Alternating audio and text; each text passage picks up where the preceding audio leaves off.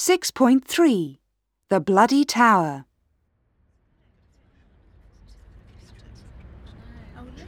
Welcome to our tour. Ghosts of the Tower of London, everyone. the tower has stood on this ground since 1066, when Duke William of Normandy invaded England.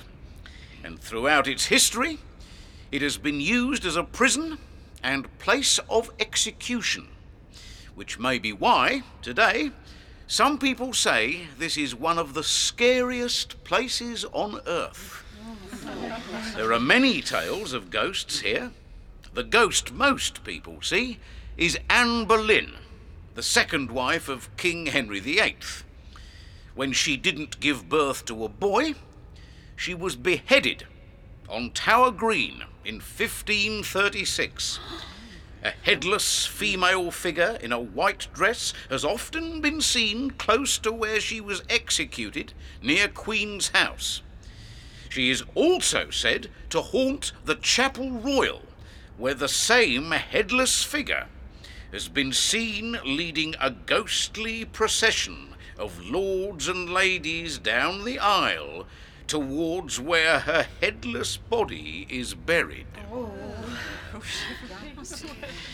the tower was also the scene of the infamous disappearance of the two princes, Edward, 12, and Richard, 9, who were thought to have been murdered in 1483.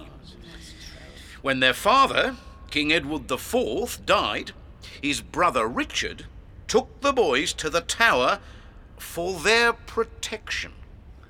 But they disappeared. Richard was later crowned Richard III. According to one story, guards in the late 15th century spotted the shadows of two small figures gliding down the stairs in the White Tower.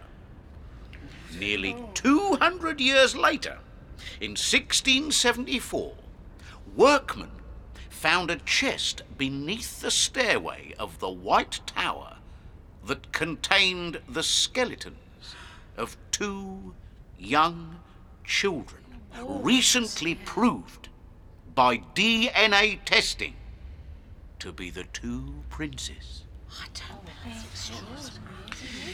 Lady Jane Grey was just 17 when she was executed on the 12th of February 1554 after only nine days as Queen to Henry VIII. Her ghost is said to appear on the anniversary of her death on the Salt Tower.